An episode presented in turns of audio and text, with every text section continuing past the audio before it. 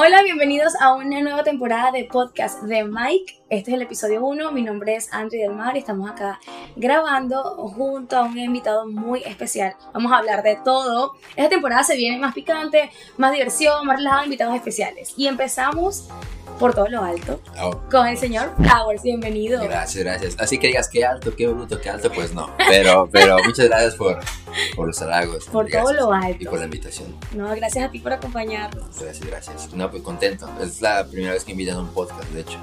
Entonces, este, bueno, ya me habían invitado a una estación de radio tipo podcast, pero ya en 2016 y fue por puro chisme. No, no fue como por, por mí en realidad. Ya te, te llevaron allí para, para sacar trapitos al sol como Sí, para porque es que, digamos que la cápsula, tú la conociste. Claro.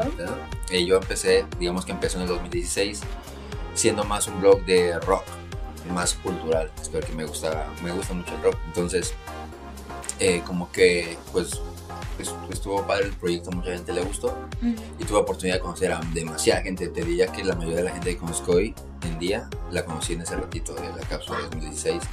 Y fue, eh, pues tuve varias experiencias con los promotores eh, desde entonces de eventos de rock.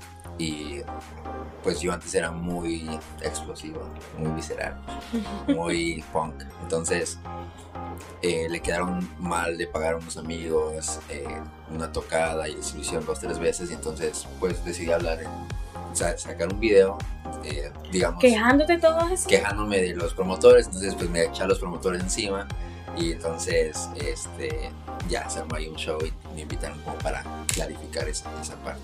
Que ahorita ya trato de, creo que sigo siendo la misma persona, pero trato ya de calmar un poquito, ya no ser tan, tan explosivo, digamos, tan punk. No, pero es que empezamos muy bien porque estás hablando y estás admitiendo de que te dejas llevar por las emociones. Sí, o sea, Cuéntanos, ¿está, está bien o está mal que esa experiencia? Estuvo bien porque gracias a eso aprendí. Ok. Eh, gracias a eso eh, me di cuenta, me pasaron muchas cosas, fíjate. También, también en ese, en ese transcurso de la cápsula, que duró como bien poquito, como seis meses, pero Ujú. conocíamos demasiada gente. Pues yo no conocía a nadie, André, o sea, yo nada más trabajaba, eh, trabajaba de mesero en un restaurante y ya. Entonces, de repente mucha gente se empezó a interesar en el, podcast. Bueno, en ese entonces no era un podcast, era como un blog, un videoblog. Y varias gente de otros estados me empezó a contactar y ya yo salía como a bailar y había gente que me decía, hey, eh, Te me- ajá, tú eres el, el video. Entonces yo no sabía cómo, este, pues no sabía qué estaba pasando, digamos. Digo, aclaro que no es como que era así súper, súper, o sea, era, es proporción muy lo- local, pero pues de no conocer a nadie de repente que... Claro, y que a través de tu plataforma que tú creaste te dejas conocer, eso Ajá. vale mucho, te entiendo perfectamente. Y entonces pues a veces, pues no sabía, por ejemplo, esa experiencia que te digo fue, fui a bailar, digamos, eh, con mi chica de ese entonces. Ajá. y no había, había reggaetón y no quise bailar reggaetón porque dije, hay mucha gente que me está viendo y reggaetón no, no puedo bailar aquí, no puedo perder. Entonces fue, No quiero perder en público. eh, no quiero perder en todos, o sea, entonces fue algo que dije, güey, o sea, tú sabes, era más joven y, y no, sa- Claro, no claro. sabía, no sabía cómo seguía eh, descubriéndome y aprendiendo y bueno, ahora estoy aquí. ¿Y qué, qué fue lo que pasó de, de estar, llegar nuevo en el país? ¿Estabas de misero, me dijiste? ¿Qué fue tu primer Sí. trabajo acá? Mi primer, no, mi primer trabajo fue de limpieza. Yo Limpieza. trabajaba limpiando máquinas en LA Fitness. Ok. Trabajé ahí tres años.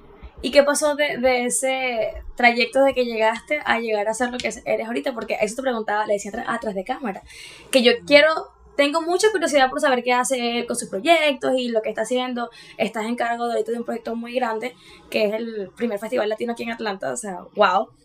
Y he trabajado contigo antes, pero yo quiero que nos cuentes aquí qué hay detrás de, de- de- del profesional. Ajá. ¿Cómo empezaste tu carrera? ¿Qué, qué hiciste? ¿Qué hacías antes? Cuéntanos, háblame. ¿Qué hice antes? Pues he hecho un montón de cosas. He trabajado de todo. Eh, me ha tocado trabajar de, de todo, pues como todo, todo inmigrante. Obviamente hubo cosas que hice que no me hacían muy feliz, pero tenía que hacerlas. Y nada, simplemente fue eh, volver a tomar la, la oportunidad de hacer lo que me gusta hacer, que es- son eh, los audiovisuales. Yo estudié Ciencias de la Comunicación en México un par de años. Me quiero enfocar en cine. No pude porque me vine para acá.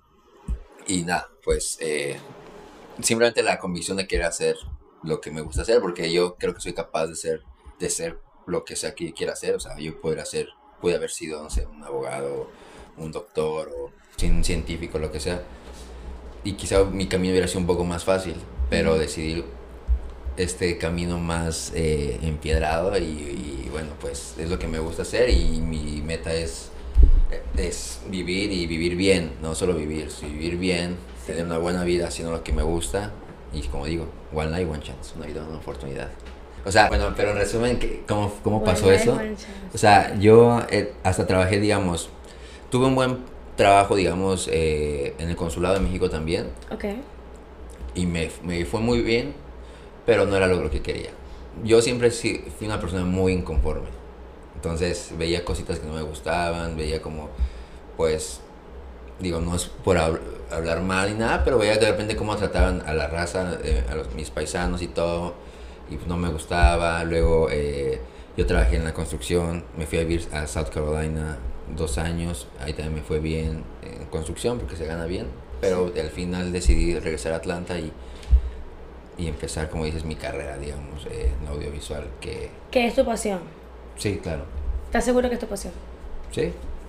Y no solo mi pasión, creo que soy talentoso en eso, eh, que también es algo importante, ¿no? A veces, por ejemplo, a mí me gusta cantar y hubiera gustado, me hubiera gustado ser cantante, pero pues yo sé que no tengo la voz. Me hubiera gustado ser jugador de la NFL, pero no tengo la estatura ni el cuerpo. Qué importante lo que dices, porque a veces es mi sueño, pero también hay que tener un poquito de realidad. Sí. Yo también soñaba con que estar en certámenes de belleza.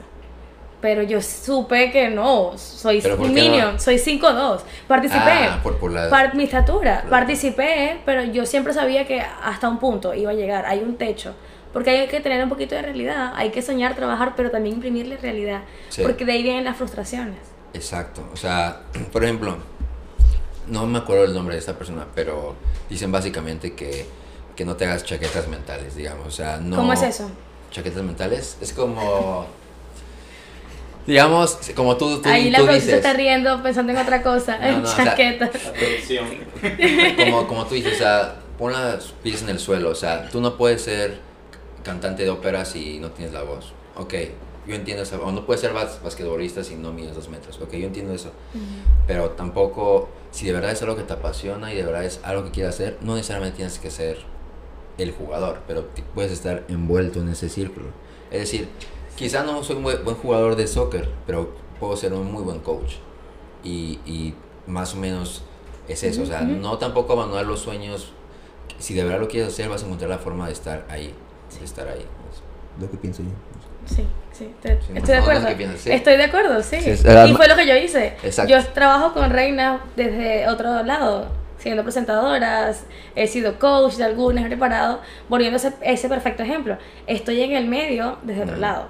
Exacto. De repente, influencer o creo mi contenido, puedo estar en mismos lugares que ella, pero no una reina. No quiere decir que me voy a hacer todo lo contrario. Exacto, exacto. O sea, tampoco, porque también es la frustración cuando cuando no lo logras, te frustras. Y cuando lo abandonas, también te frustras. Sí.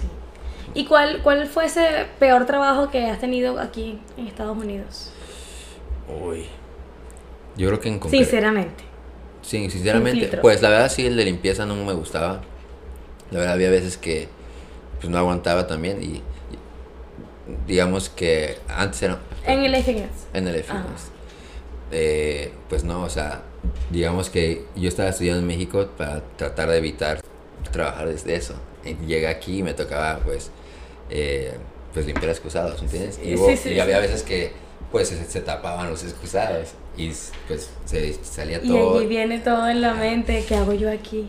¿Qué hago yo aquí? Y lo único que me mantenía en ese entonces era, pues, la única razón por la que me mantenía aquí, o por la que vine aquí, era por una novia que tuve en ese entonces. Entonces decía, bueno, o sea, va, va a valer la pena, digamos, o pero igual, o sea, al final de cuentas me di cuenta que, al final de cuentas me di cuenta, suena chistoso, pero bueno, que lo, que lo hacía más por mí, o sea, que tenía que hacer las cosas por, por mí, entonces. No por otra persona. Pero sí, el lavar excusados, también eh, yo respeto mucho a la gente de, concreto, también eh, me metí a trabajar de concreto y pues estaba muy flaquito en ese entonces y me tocaba cargar los, las cubetas de, concreto.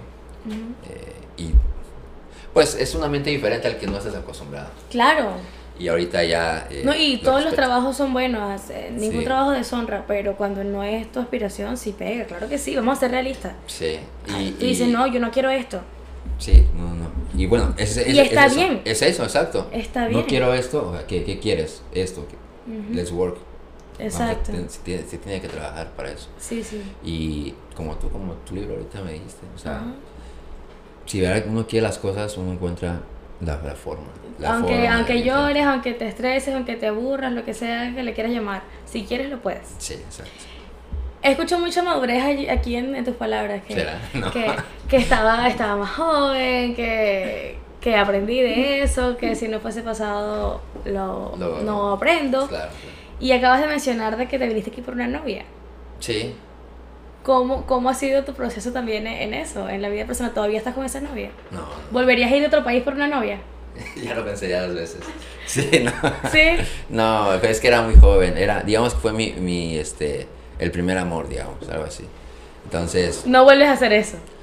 pues, quizás sí, pero las razones tienen que ser otras. Ok. Yo creo que, como te digo, yo antes era muy Emocional. muy emocional. Era como que todos, yo voy a cambiar el mundo, que está bien, porque era joven. Y porque yo cuando escucho ahorita a la gente, pues, que tenía mi edad en ese entonces, pues, o sea, yo escu- me escucho, me escucho a mí mismo, ¿no?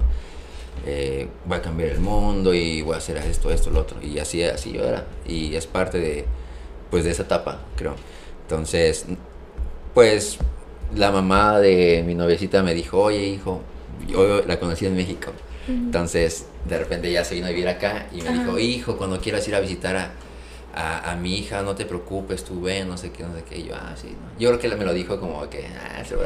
Por- él no- él no va a tomarme la por- Por, palabra. educación, ¿no? y ya un día estaba en mi cuarto y dije, man, la extraño mucho. Y la señora, ¿se acuerda que un día me dijo que me podía ir, no sé qué? Y, la señora así, ay, sí, hijo, no, pues que creí, ya voy a sacar mi visa. No sé qué". puede ser. Sí, entonces pues ya, llegué acá y, y ya, pues estuve como cuatro años. Wow. Sí. O sea, literal, literal por, por es, era una novia, era novia formal, pero de jóvenes, no era Muy como- jóvenes. no fue como que hoy nos vamos juntos y todo eso. No, vivíamos con fue la... puro impulso y amor, pero amor del bueno, Sí, ciego. sí. Yo tenía 19, ella tenía 17.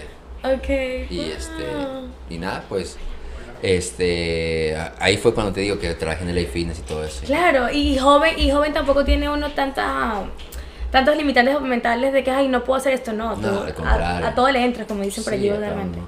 Me tardé en encontrar ese trabajo seis meses.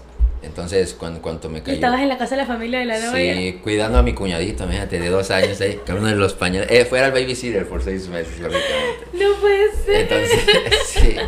Entonces no, no conocía a nadie, no, no salía. O sea, me la ahí. Y ahí empecé a hacer también, pues, te digo, a escribir. Que Ajá. te digo que ahí empecé mi, como el, la- el libro que Tuve- tuviste la, la espinita de, de empezar a escribir. Sí, y empecé ahí como a ver qué realmente quiero. Este, fue un proceso como, de hecho, fue, fue por eso que fui muy como punk en ese entonces, porque me metí muy, mucho a investigar como, este, como filosofía o, o subía, yo me subía a internet opinando sobre temas que pasaban en ese entonces. Entonces como que me clavé mucho en esa onda como antisistema, pero me- nunca estuve a favor de los Siempre te cuestionas todo. Sí, siempre. Y Qué bueno. siempre me gusta ver los dos lados. Ok. Y a veces puede parecer que pienso de cierta forma simplemente porque evoco las evoco ese pensamiento, Sí. pero no quiere decir que lo que lo Que lo estés de acuerdo, sino porque- trato como de Vas más allá. pues no sé si más allá, simplemente me gusta ver los dos lados. Ok. Sí, siempre. ¿Qué piensas de la nueva aplicación Threads? ¿Qué Threads. pienso? Bueno, Hilos. dato curioso, yo soy bien malo para las redes sociales, Ok. pero Fíjate, como una persona que trabaja con cre- creación audiovisual, no te gustan las redes sociales. O Pues- eres malo. eh Qué analogía. ¿no? Sí, pues es que, Threads, ¿qué pienso? La verdad, Andri, te soy sincero, yo dejé de ver noticias hace como cuatro años. Entonces, lo poquito que me entero es como que lo que me sale en redes y no me gusta opinar en base a eso realmente. Entonces, pues yo solo escuché, ¿no? Que es como, como eh, ahora como el Twitter de acá de, de, De meta. de meta, de meta, Ajá. de meta. Entonces, pero no, o sea, subí, obviamente me subí un video yo del Pum Pum Sí. y alguien me comentó, "Eh, debería subirlo en threads. Y dije, oh, ¿qué es esto? Y me metí a investigar y, y lo subí. Pero yo Y nunca... ya abriste la, la aplicación, Ya abrí la pero aplicación. No, no le has hecho mucho... No, no, ni cuando había Twitter. Bueno, cuando, yo no tengo Twitter y no, no uso nada de eso. Ok, ¿y cuál es ese rechazo que tienes en las redes sociales? ¿Cuál es tu opinión de eso? Si es que es un rechazo, no sé qué, qué, qué, piensas de eso. Pues no sé si re- rechazo, pero... O sea, yo sí estoy en Instagram, por ejemplo. Ok. Sí estoy en Instagram porque pues la mayoría de mi contenido lo subo ahí. Pero no sé, como te digo, siempre he sido como... No me gusta ser borrego. No me gusta... No me gusta... No seguir tendencias ni No, seguir a los demás. no, no me gusta. Aunque estoy en eso, siempre trato o, o me cuestiono como que estoy haciendo bien o por qué, estoy, por qué hago esto, porque siempre me gusta como que, no me gusta solo ir así como que... O sea, si voy a ir con la bola, me tengo que preguntar por qué lo estoy haciendo. pues. Es un, es un pensamiento medio mamador, ¿verdad? ¿Sabes qué quiere decir Sí, eso? O sea, sí, como sí. medio de, güey, como que... Ah, son- soy mejor que tú, Exacto, entiendo, exacto. pero está, Pero bien, no- pero está bien que seas así y está bien que lo digas porque eres parte de ese 1% que se cuestionan las cosas.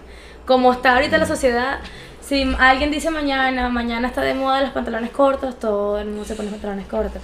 Y por las redes sociales, por eso me, quería saber qué opinabas la, al la co- respecto. la cosa no es que es como que no hacer lo mismo que los otros, sino Ajá. darte cuenta el, eh, como el por qué. O sea, y si lo haces es porque tú quieres. ajá, o sea, exacto. O sea, ok, todo el mundo está usando threads ahora. Ok, ¿por qué? O sea, simplemente preguntarte, ok, o darte cuenta de, de que. O sea, no ir como borrego, o sea, Sí. cuestionarte antes. Y si lo vas a hacer, pues que sea como con, con decisión. ¿Entiendes? Y, y de allí viene también eso de que no ves noticias. ¿O por qué no ves No, noticias? no veo noticias porque me deprimía. Porque mm, yo veía una noticia y, y luego, luego empezaba yo, te digo, con mis pensamientos y me distraía mucho. Como que te deprimen. A mí me deprimen ver las noticias. Ahora que mi mamá vino aquí a vivir, ella está acostumbrada a ver noticias y estábamos comiendo y ve noticias y pues estamos comiendo y sale la noticia de que mataron, no sé qué, o secuestraron, no sé qué. o no sé. Entonces, pues digo, o sea, no es algo que a mí me aporte algo. Sí me aporta en el sentido en que hay, puedo tener tema de conversación con las personas, pero no...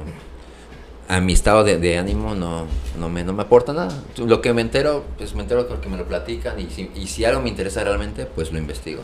Ya. Pero si no, no. De resto no. ¿Y, y te sientes mejor después de esa decisión? Sí, claro. Porque te- yo te, también era muy político también. O sea, yo veía... Me imaginé porque, porque eres bastante curioso. Sí, o sea, yo eh, también metí como en debate. O sea, como tú dices, hubo un tiempo en que yo iba con la gente y les preguntaba, ¿por qué, de qué partido político eres? Fulanito. ¿Y por qué? Y, le, y los, sí, los juzgaba, ¿no? Decía, no, estás mal. Les querés cambiar el pensamiento. No, cambiar el pensamiento, pero lo, lo que siempre he dicho, o sea, ¿por qué piensas esas cosas? ok. O sea, ¿por qué? Es, es simplemente eso. Pero después me di cuenta que era una pérdida de tiempo porque, ven, si la gente es feliz pensando lo que quiera y mientras no le haga daño a nadie, pues puede pensar lo que quiera. Entonces, pues yo dejé, o sea, de cuenta, la elección de Trump contra mm, esta mm, Hillary Clinton. Hillary Clinton, esa, esa, esa entrevista, esa, ese, digamos, esa elección, yo la vi como si fuera el Super Bowl. Sea, Yo también. sí, me, ¿no? me declaro culpable. Soy, Ajá, soy sí. igual. Pero después digo, digo, Y uno se mete allí en el personaje y realmente mete. descuidas tu vida personal por estar metida en la política y a veces no está bien.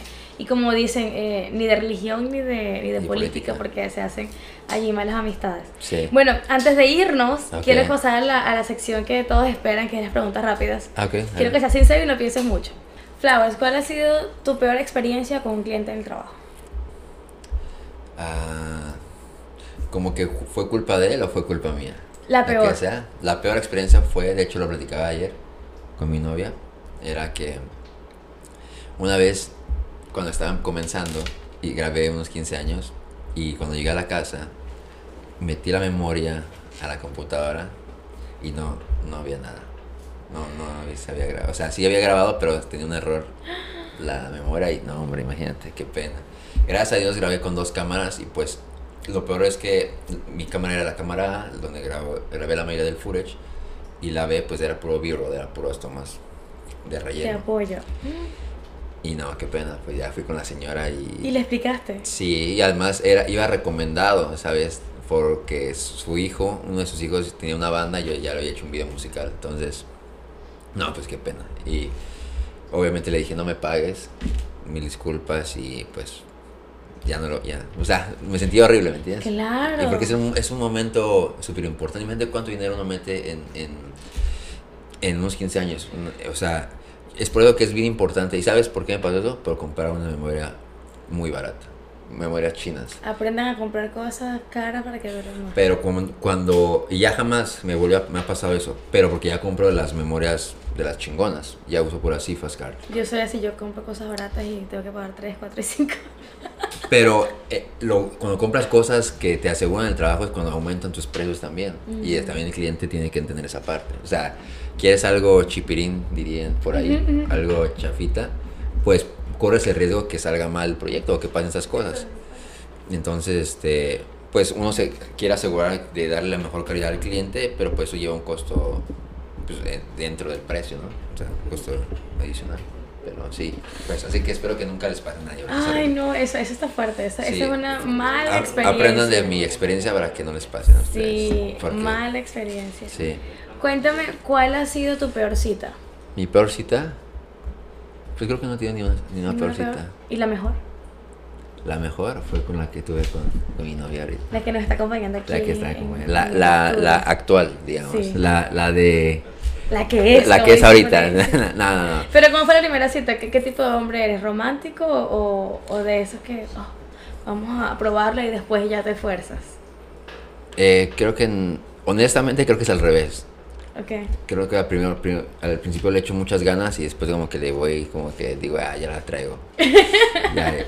pero estoy tratando de cambiar eso porque si ya, ya me di cuenta que soy así, tengo que Y se- mejorar. seguir, claro, seguir cuidando a, la pareja aunque esté ya Sí, contigo. porque pues obviamente una cosa es el enamoramiento, otra cosa ya es el amor, ¿no? El- Siempre digo, el enamoramiento pues es un impulso que te- el de, de las mariposas, ¿no? Pero el amor es pues una decisión, yo lo veo así, es una decisión. Yo quiero estar con esa persona y el amor es una decisión, porque uno decide quién amar y a quién no realmente. Uno no decide a quién enamorarse, uno decide a quién amar, es lo que pienso yo. Wow. Yo pienso, Eso pienso está, así. eso está bien profundo. Yo por eso los- Pero cuando te enamoras, entonces no la amas. Tú te enamoraste de alguien, pero no, no amas a esa persona. pues no, en realidad, ¿cómo Solo vas? puedes estar enamorado, pero no estar con esa persona. Sí, porque ¿cómo vas, a estar- ¿cómo vas a amar a alguien que no conoces realmente? O sea, como el enamoramiento es este impulso, que la persona te parece atractiva, te gustan ciertas características, a lo mejor también eh, de su personalidad. Y bueno, eso te lleva a invitarla a comer, a, las citas, bla, bla, y ya cuando la vas conociendo ya ves sus demonios, y ya ves realmente cómo es y cómo amanece despeinada en la mañana, y, y que también, este, tú sabes, es un humano. Ujú, ujú. Ya ahí dices, ok, eh, sí o no.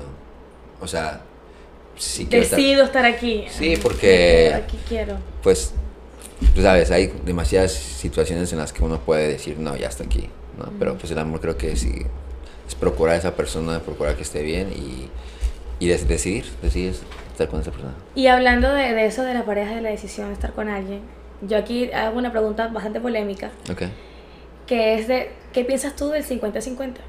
Bien sea en citas o, en, o ya una relación más estable y formal en la casa. ¿Cómo es para ti ese sistema? ¿50-50 o el hombre se encarga de todo financieramente? ¿Cuál es el sistema financieramente? A ver. Eh, yo creo que si uno tiene la posibilidad, bueno, si yo tengo la posibilidad, pues siempre voy a tratar de que sea de mi lado, pues. Pero, ¿estás hablando de primera cita o como de pareja? Las dos O cosas. general, bueno, o sea, si uno tiene la... cita y después Si yo sí tengo la posibilidad, yo lo hago.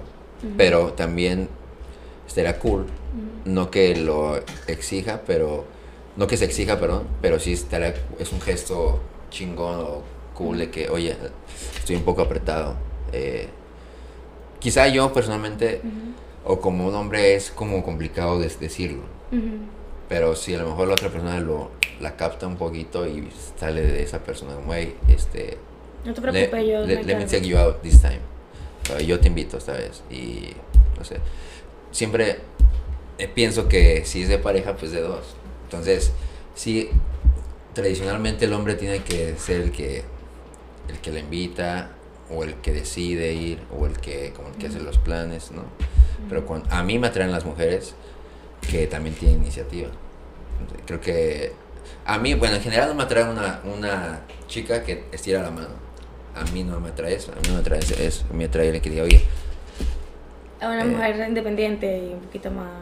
pues independiente no así como full, porque también me gusta que sean dependientes de mí, o sea, es como complicado, no sé si me entiendes, no sé si me A eso iba, a eso iba. Sí, sí, pero, no, pues, cool. Que, te- que depende, pero que te apoye. Sí, sí, sí, sí. complicado, complicado, yo creo. ¿Complicado no? Si pudieras pedir tres deseos, ¿cuáles serían? ¿Tres deseos? Sí. Lo que sea. Uno, tres deseos. Bueno, el que estoy enfocado, el que estoy enfocado ahorita es que, que mis negocios tengan éxito y que tenga libertad financiera. Ese sería el primero. Eh, pues las clásicas, ¿no? Tener salud, obviamente. Y poder viajar. Compartir el tiempo con, las con la gente que amo. Ok. Ah. Hablando de tus negocios, cuéntanos qué viene para ti a nivel profesional. profesional. Bueno, yo tengo mi compañía que se llama Flowers Production LLC, que nos encargamos de hacer producciones audiovisuales. Principalmente trabajamos para compañías. Al principio trabajaba para artistas, pero es un poquito más complicado por el tema del bolle y todo eso. Entonces nos estamos especializando más en trabajar para compañías, para negocios. Y al mismo tiempo tengo una, un proyecto hermano de Flowers Production que se llama Creativo Box, que esa, esa área la manejo con mi socio y amigo Luis Brenes y nos encargamos de hacer marketing digital. Entonces, digamos que yo me encargo de hacer el contenido audiovisual y de, y de este lado, pues administramos las redes sociales, creamos contenido, hacemos websites, estrategias de, este, eh, de marketing digital, eh, pautas para, para publicidad. Entonces, eh, es, una, es un área donde, sobre todo Luis, que es el que es el, el chingón ahí del marketing, marketing. él está más encargado de eso, yo estoy más en la parte audiovisual. Y básicamente trabajamos para compañías, para negocios, restaurantes, eh, tenemos salón de fiestas, tenemos eh, compañías de construcción, tenemos eh, eh, car wash, tenemos, bueno, ahí está muy rami- ramificado. área. Excelente. ¿Y cómo te pueden contactar si alguien que te está viendo quiere tus servicios? Eh, en Instagram o en Google, todo ponle creativobox.com, creativo con K, porque me encanta la K, mi podcast, mi podcast ya era con K. Creativobox.com. Su- seguramente André me va a ayudar aquí a poner los, los datos por ahí. todo acá abajo, sí, sí. Eh, si tienes un negocio y estás empezando, estás teniendo problemas o quieres tener más presencia eh, en internet, llámanos y vas a ver que yo me encargo de que tu contenido sea muy, muy este, atractivo, muy Lo engaging. certifico. Sí, lo certifico. y del área personal, que es lo que más me apasiona, estoy llevo dos años trabajando en un short film con unos amigos eh, que estamos muy ansiosos de poder lanzarlo pronto. Es Dos años trabajando en un años. short film. Sí, eh, dos años y la verdad, pues lo estamos financiando nosotros. Nos reunimos, nos reuníamos cada una vez a la semana eh, para escribir storyboard. eh, ahorita estamos buscando locaciones. Entonces, es un proyecto que le estoy poniendo mucho amor. Le estamos poniendo mucho amor, mucho trabajo. Como dije, dos años. Entonces, pues esperamos poderles darles noticias pronto. Y yo sé que les va a gustar porque por más que vemos el guion y por más que decimos es que no hay ningún error aquí, o sea, es que está, este, esto está muy bueno. Entonces, este, así, así a lo mejor nos hemos tardado mucho, pero es porque de verdad lo hacemos como con, lo estamos como, como artesanal, ¿entiendes? Claro. Lo estamos puliendo, no es como que, ay, como este contenido Es, es un passion project. Quieren un que sea de verdad y que lo hacen de corazón. Y, no, y el tema que Bien abordamos... hecho. Y el tema que abordamos, esperamos que esté bien hecho. El tema que abordamos, pues no es como muy eh, común, digamos. Ok. Eh, como que ahorita, ¿no? Que de narcos y. ¿Puedes hablar de- del tema o todavía no? Cuando Pues, ya esté ya todavía en la no, palestra. todavía Oh, no, pero. pero Esperamos la primicia cuando ya tenga. eh, digamos que es, es, un, es un corto terror fa- fantasía, digamos, algo así. Excelente. Estaremos ahí atentos y Sí. obviamente aquí en Podcast de May las puertas están abiertas a ti y a tu equipo para que vengan a contarnos de Y eso. ahorita estamos en el proceso de buscar productores también, entonces inversionistas, eh, obviamente pues Si se quieren sumar a este proyecto y nos estás escuchando y quieres ser Sí. inversionista, productor, eh, es- es- también. tenemos la carpeta de preproducción, entonces estamos, eh, we're willing to, to show it para ir a, a productores y para que nos apoyen este. Súper, súper. Mm. Y mi última pregunta para ti es, ¿quién es Flowers? ¿Cómo te defines? ¿Cómo me defino a esa pregunta? Llevo media hora pensando qué contestar. ¿verdad? Flowers, bueno, Flowers como tal, Fernando. mi nombre es Fernando. ¿Cómo me defino? La verdad me defino como un soñador, pero no soy el único, como diría eh, Lennon. Flowers en sí es un personaje. Flowers en sí es un personaje. Es la marca que estoy creando, pero eh, el que está detrás, que es Fer, Fernando Flores, eh, siempre, la verdad sí me considero una persona soñadora, que es lo que me ha traído a este país y es lo que me sigue im- impulsando hacia adelante. Soy muy sentimental, pero al mismo tiempo trato de enfocarlo lo- como en el lado positivo de, de ser sentimental, porque a veces puedes caer del otro lado. Y nada, o sea, creo que soy una persona aguerrida, eh, nerviosa, neurótica, eh, desorganizada, pero dentro de todo ese, todas esas cosas que aletean ahí en ese remolino de, de emociones, lo que me quiero llevar de este mundo, o lo que antes de irme me gustaría nada más como que dejar algo, ¿no? Como, como... Un legado. No un legado. Al principio sí lo pensé así, porque siempre, tú sabes, el sueño es como ah, ganar un Oscar. Ok. ¿Qué quieres dejar entonces? Me quiero dejar como si un día te hice reír. O sea, si un día con algo con lo que yo hice te causé una emoción, que principalmente lo que quiero enfocar en mis films, ya con eso está cool. So, en pocas palabras, ni yo sé exactamente quién es la. Entonces, Yo pensé que iba a decir. ni yo sé. Solo soy un un aventurero ahí de la Y vida. veremos qué sale. Y, y tratando de cumplir sus sueños y ya no sabe. Uno se quiere sentir muy poético. No, que no, no, sé qué está pasando en el mundo. Simplemente sigo lo que hago, lo que me hace feliz y eso es lo que voy a seguir haciendo. Mm. Ese fue Fernando Sí. Flowers. bueno, Sí, gracias sí. de verdad. Que Gracias, Andri. Un placer tenerte aquí con nosotros, saber un poquito más de ti. Gracias. Te deseamos éxitos aquí en Podcast de Mike. Y yo sé que usted también quiere saber más de él. Sí. Voy a estar atenta a las preguntas que dejen allí con nosotros. Sigan en sus redes sociales, van a estar aquí abajo. De todas formas, por favor, di tus redes sociales. Y última palabra porque el micrófono está abierto aquí No, en The Mike. No, pues agradecerte a, agradecerte a ti, Andri, por la invitación. Repito, es el primer podcast que me invita, entonces estoy muy agradecido contigo. Eres una mujer talentosa, eh, muy trabajadora, muy trabajadora y también yo creo que igual que, que yo, con muchos sueños Sueños. y metas que cumplir, entonces Tampoco sé qué quiero. estamos- me gustó tu, tu, tu set, está muy bonito y gracias a, a la gente que está atrás eh, también. Yo sé que también llenos de sueños, todos. El chiste es que todos nos apoyemos y, man, hagamos comunidad, ¿entiendes? Hagamos comunidad y yo creo que si a mí me va bien, te va bien a ti y bla, bla, bla, así, así se va haciendo. Así es. ¿Listo? Gracias. Chao, Mike chicos. Podcast. My podcast, bye.